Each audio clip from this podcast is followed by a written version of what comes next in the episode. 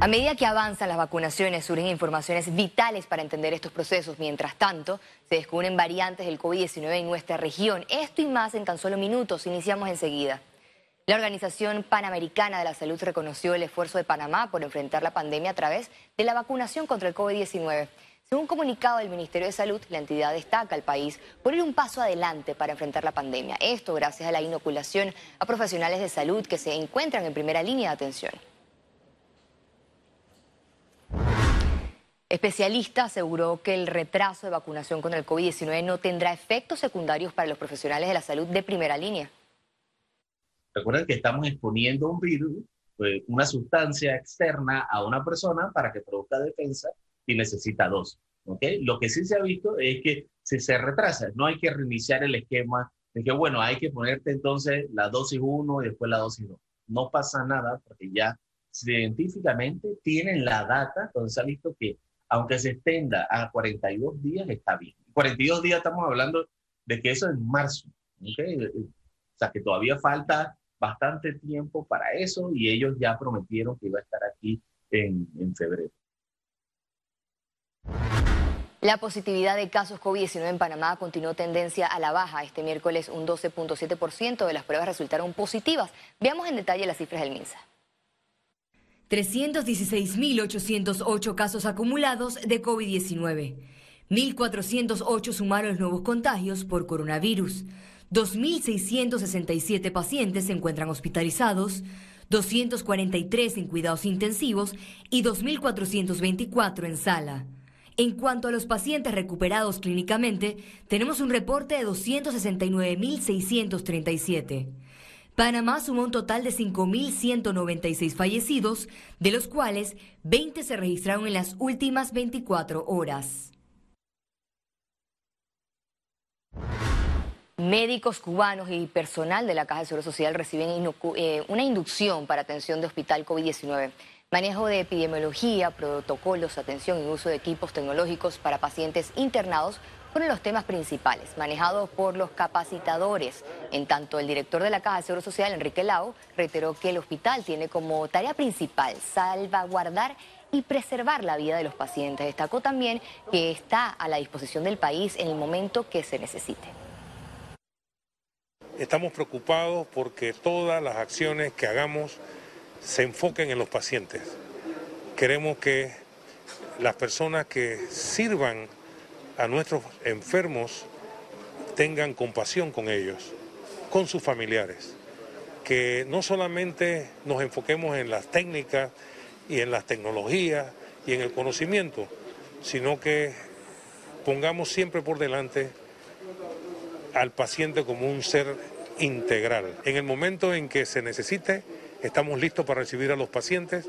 Ya hemos verificado que contamos con todos los elementos eh, necesarios y en eh, los próximos días ya estaremos recibiendo pacientes. Cambiamos de tema. Este jueves se celebró la ceremonia de cambio de mando y toma de posesión de los nuevos directores generales de la Policía Nacional y el Servicio Nacional Aeronaval. La ceremonia de cambio de mando se realizó en la sede de la policía. Gabriel Medina tomó el relevo de Jorge Miranda mientras que Jeremías Urieta reemplazó a Ramón Nonato López. El acto lo encabezó el presidente Laurentino Cortizo. En su discurso, el mandatario pidió a los integrantes de la fuerza pública trabajar en equipo con empatía, solidaridad y disciplina. A los nuevos directores generales, les reitero que asuman cargo de gran responsabilidad, que enfoquen sus acciones en servir a la patria y a la ciudadanía. Y que recuerden siempre que en el ejercicio de sus funciones deben garantizar los derechos humanos. El director saliente de la policía, Jorge Miranda, destacó los logros alcanzados en su gestión. Por primera vez en 30 años hay un reglamento de ascenso con fuerza de ley, lo cual vino a acabar años de incertidumbre que vivían los miembros de la institución respecto de cómo alcanzar el rango inmediato superior. Por su parte, Ramón Nonato López, director saliente del Senan, agradeció al mandatario por su distinción. Quiero dar gracias a Dios por permitirme brindar con entrega y sacrificio 30 años contiguos, continuos en servicio a la patria. A los directores salientes se le entregaron condecoraciones por los 30 años de servicio que prestaron en la Policía Nacional y el Senan. La participación ciudadana destaca como aspecto relevante de Panamá en la primera fase del Pacto Bicentenario ya este ejercicio está dando resultados. Yo creo que el hecho que tengamos eh, más de 23 mil propuestas, el hecho que tengamos más de 40 mil personas ya participando internamente, eso ya es un ejercicio, es un resultado muy importante que vamos teniendo de éxito. Nos, tenemos que seguir mostrando eh, resultados concretos, por ejemplo, acciones concretas, eh, soluciones de problemas concretos. Y esto va a ser posible una vez toda la información que está en el sistema de agua pase a las mesas de diálogo.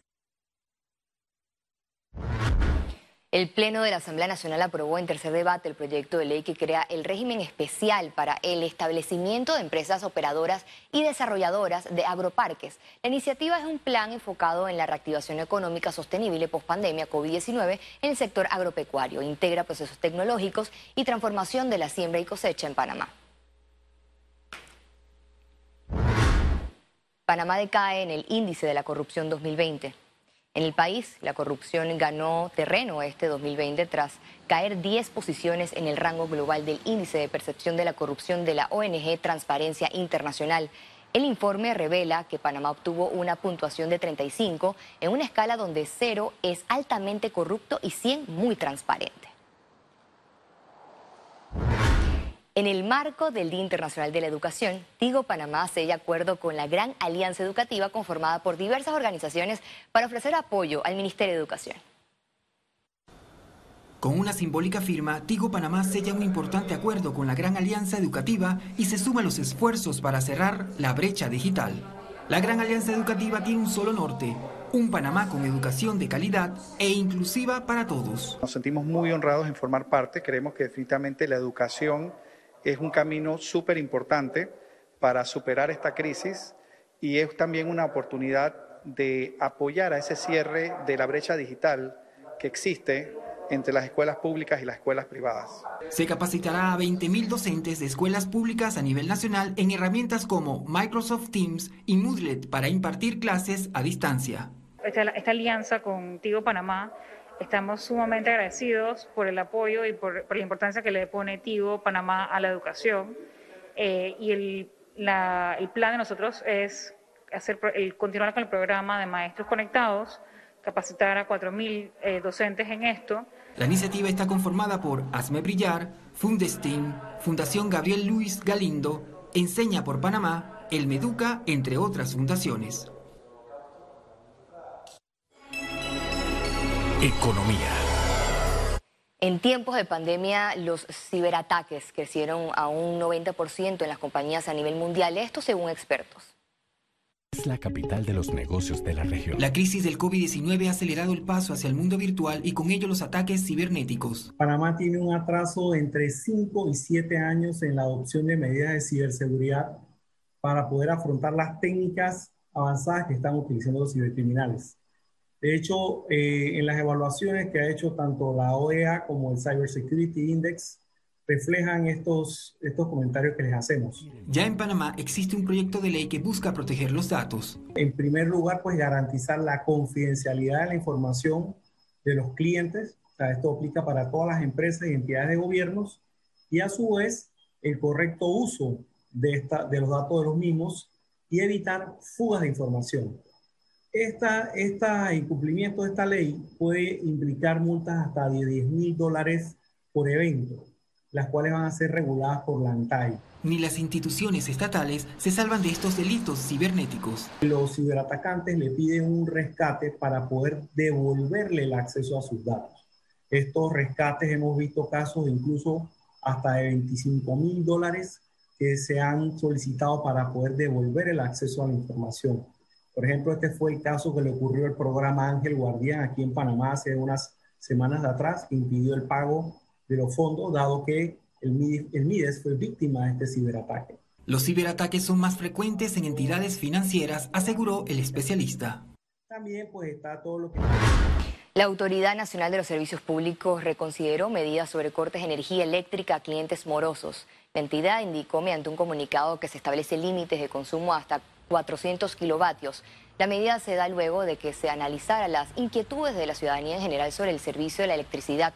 A partir del 1 de marzo del 2021, las compañías deben permitir que los clientes puedan realizar arreglos de pago tal y como establecen las normas antes de efectuar cualquier medida de corte.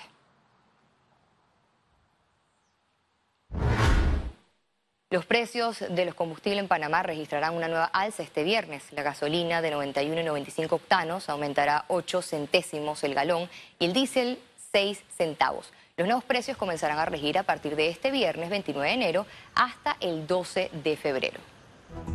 Y al regreso, internacionales. Y recuerde, si no tiene la oportunidad de vernos en pantalla, puede hacerlo en vivo desde su celular a través de una aplicación destinada a su comodidad. Es Cable Onda Go, solo descárguela y listo, ya venimos. Quédese con nosotros.